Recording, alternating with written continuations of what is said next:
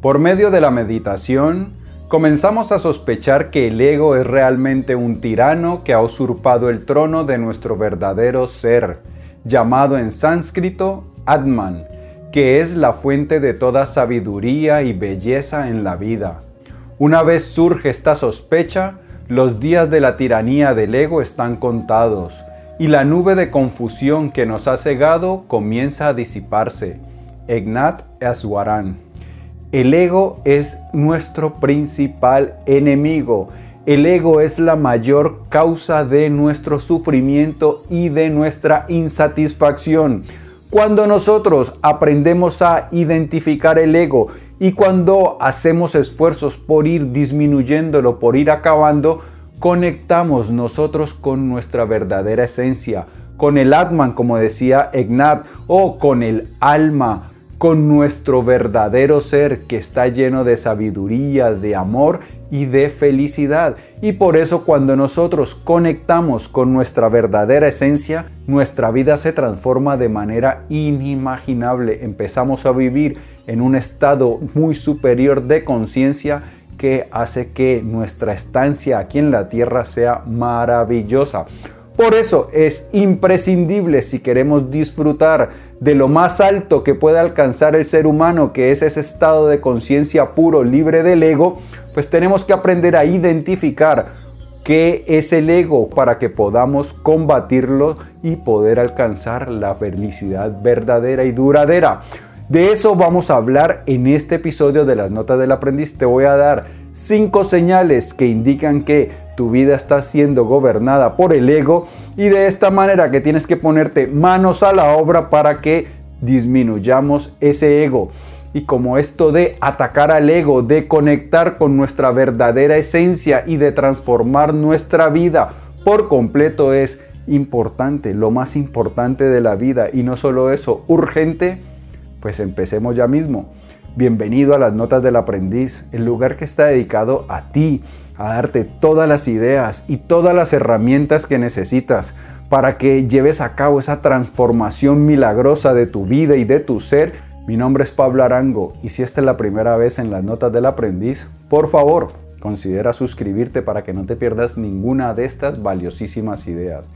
Bien, el ego es algo que es difícil de definir. Es más o menos como la pornografía, que conceptual, conceptualmente es difícil de definirla. De decir exactamente qué es pornografía es complicado, pero cuando la vemos sabemos que es pornografía. Lo mismo ocurre con el ego. Definirlo conceptualmente es complicado, pero cuando lo vemos sabemos que es el ego.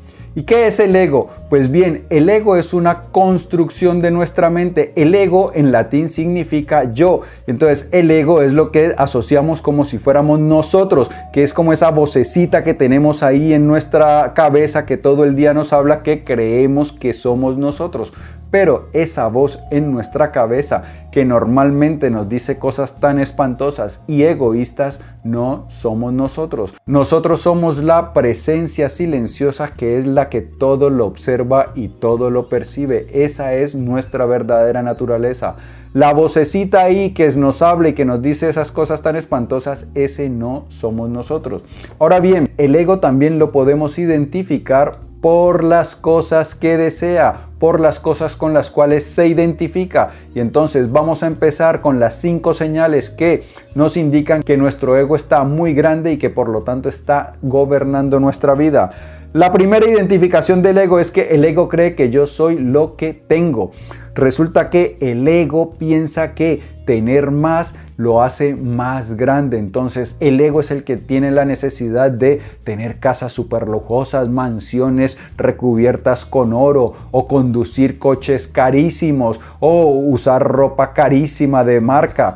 Pero hay una cosa, porque el ego, por esa ambición, por esa necesidad de identificarse con lo material, también ahí siembra la semilla de su propia desgracia, porque el ego, entonces, si esas cosas falta, se siente desgraciado, el ego sufre. Por ejemplo, alguien que estaba muy identificado con sus pertenencias y que tenía un, automóvil lujosísimo y que por algún revés económico le tocó empezar a utilizar un, automóvil mucho más barato, mucho más modesto, sufre porque piensa que las personas lo van a considerar menos, que el resto del mundo lo va a ver como una persona menos valiosa o que si no puede ponerse la ropa de determinada marca, pues las personas lo van a ver como menos valioso, como menos digno de respeto y admiración y entonces esa persona sufre.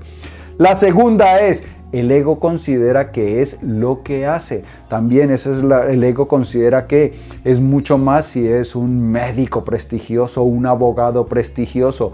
El ego ata su identidad, su bienestar a la profesión, a los cargos, al reconocimiento que ostenta. Entonces, por ejemplo, si una persona era supervisor o tenía algún tipo de mando en una empresa y por cualquier razón sale de esa empresa y lo ve y le toca empezar en un cargo mucho más modesto, entonces esa persona sufre porque ah, ya no es el jefe, ya su ego, su personalidad, su valor se ha disminuido. Entonces cuando atamos también nuestra identidad a lo que hacemos, entonces también sembramos la semilla del sufrimiento y además es una falsa identidad. El ego también tiende a identificarse con la opinión de los demás. Y entonces aquí, ¿qué es lo que hace el ego? El ego trata siempre de estarse vanagloriando de las, de, de las cosas que hace. Entonces, si sabe alguna cosa, está tratando siempre de mostrar lo que sabe para que las otras personas lo admiren y tengan una imagen muy positiva de eso. Otra de las cosas que hace el ego para intentar ganarse la admiración y la aprobación de los demás es señalar los errores de los otros. Por ejemplo, alguien está explicando algún concepto o dando una opinión y entonces el ego dice, ah, permíteme que te quite la razón, pero es que eso no es así, porque el ego con facilidad detecta los errores de raciocinio de las otras personas, pero los propios no los detecta. Entonces el ego para tratar de mostrarse como una persona más inteligente, más perspicaz, le gusta contradecir a los demás y señalar sus errores o sus contradicciones. La cuarta, el ego considera que es una entidad separada de los demás y que necesita primero preocuparse por su bienestar, incluso a costa del bienestar de las otras personas.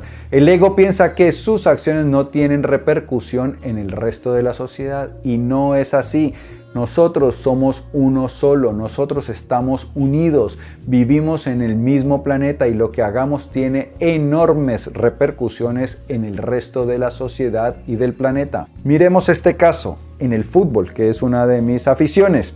En el fútbol hay jugadores muchos desafortunadamente que intentan obtener beneficios personales mediante la simulación. Entonces es muy frecuente en el fútbol que las personas simulen faltas para que les piten un penalti, por ejemplo, o simulen faltas para que amonesten y puedan echar a las otras al, otro a otro jugador y que de esta manera su equipo tenga una ventaja. Pero ¿qué es lo que ocurre cuando yo simulo una falta? Y obtengo beneficios de esa falta? Pues que otros jugadores están observando y entonces se ven incentivados, motivados a querer hacer lo mismo. Y entonces cuando muchos jugadores intentan hacer lo mismo, intentan sacar provecho personal a costa de la justicia del juego, lo que hago yo es manchar el juego en general y entonces el juego se vuelve un concurso de quién es el más pícaro pero eso ocurre en la vida en general. Si yo en los negocios no actúo con honradez, con justicia, entonces voy a también a incentivar a otras personas a que hagan lo mismo y entonces el ambiente de los negocios se ve turbio. Pero si yo hago lo contrario, si yo actúo con honradez, si yo actúo con justicia, entonces incentivo a las otras personas a que actúen de la misma manera. Pensamos que nuestras acciones no tienen mucho poder, no tienen mucha repercusión y que si no nos pillan pues no pasa nada, pero no es así. Estamos todos conectados y lo que hagamos nosotros tiene enormes repercusiones en el resto de los seres humanos. Entonces el ego considera que es separado y que tiene que primero vigilar por sus propios intereses y muchas veces no piensa mucho acerca de las repercusiones negativas que eso pueda tener. La quinta señal, que yo soy diferente de lo que deseo obtener. Esto es que, por ejemplo, si yo quiero amor, yo tengo que ser amor, yo tengo que dar amor y de esta manera lo recibo. Si yo quiero riqueza, yo tengo que aportar valor, tengo que dar valor a las otras personas para que ese valor regrese. Esto es algo que Eckhart Tolle expresó como la ley del flujo exterior. Yo primero tengo que dar para poder recibir. Pero el ego considera que primero me tienen que dar amor a mí para yo amar, que me tienen que dar buen trato a mí para yo devolver el buen trato. Y resulta que no es así. Nosotros tenemos que convertirnos en aquello que deseamos. Si queremos amabilidad, nosotros tenemos que ser amabilidad. De esta manera atraemos la amabilidad. Si queremos riqueza, nosotros tenemos que ser ricos, pródigos, generosos.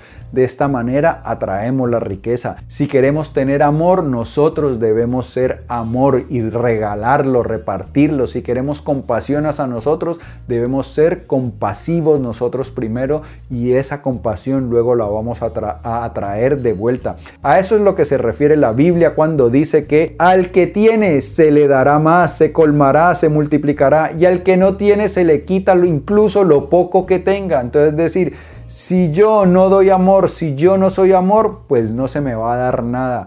Pero si yo soy amor, se me va a multiplicar. Si yo soy riqueza, si yo soy generosidad, pues se me va a multiplicar mi riqueza, mi generosidad. Pero yo primero tengo que convertirme en aquello que desea. El ego considera que es al contrario, que el universo me tiene que dar a mí primero para yo poder dar. Entonces esa es la quinta confusión. ¿Y cómo podemos nosotros empezar a eliminar esas confusiones? ¿Cómo podemos empezar a atacar al ego para disminuirlo a su mínima expresión y de esta manera conectar con nuestra verdadera esencia y dejar brillar toda la sabiduría, la felicidad y el amor que llevamos dentro? Pues bien, la meditación es una herramienta extraordinaria para ello. ¿Por qué? Porque a través de la meditación adquirimos el hábito de observar qué ocurre en nuestra mente. Y como lo dije al principio, el ego es una construcción de nuestra mente. Y cuando nosotros observamos, no cuando estamos inmersos en nuestra mente, identificados con los pensamientos, porque el estado normal de las personas es hipnotizados, distraídos con la cháchara en su interior. Pero cuando nosotros damos como un paso hacia atrás en nuestra mente, estoy hablando metafóricamente, y empezamos a observar qué es lo que ocurre en nuestra mente, empezamos a identificar claramente qué es el ego poco a poco, si vamos meditando, vamos empezando a adquirir mayor habilidad, vamos a ser cada vez más conscientes de qué es el ego y de esta manera podemos empezar a liberarnos de su tiranía y convertirnos en quienes realmente somos, unos seres extraordinarios llenos de sabiduría, alegría y amor. Amigo mío y amiga mía, si el vídeo te ha gustado, dale por favor dedito arriba. Te invito a que lo compartas para que me ayudes a que hagamos viral la sabiduría y que cada vez más personas se liberen de ese inconveniente ego y puedan alcanzar la máxima dicha que alcanza el ser humano. Si deseas recibir más contenido como este de forma gratuita, en la descripción encontrarás un vínculo para suscribirte a las notas del aprendiz. Te voy a enviar no solo los vídeos, sino también los artículos escritos, los podcasts y otra información de cosas muy interesantes que están a punto de ocurrir con las notas del aprendiz. Yo, como siempre, pienso en ti todos los días, así que te prometo que nos vamos a ver prontísimo. Y mientras tanto, cuídate, porfa. Chao.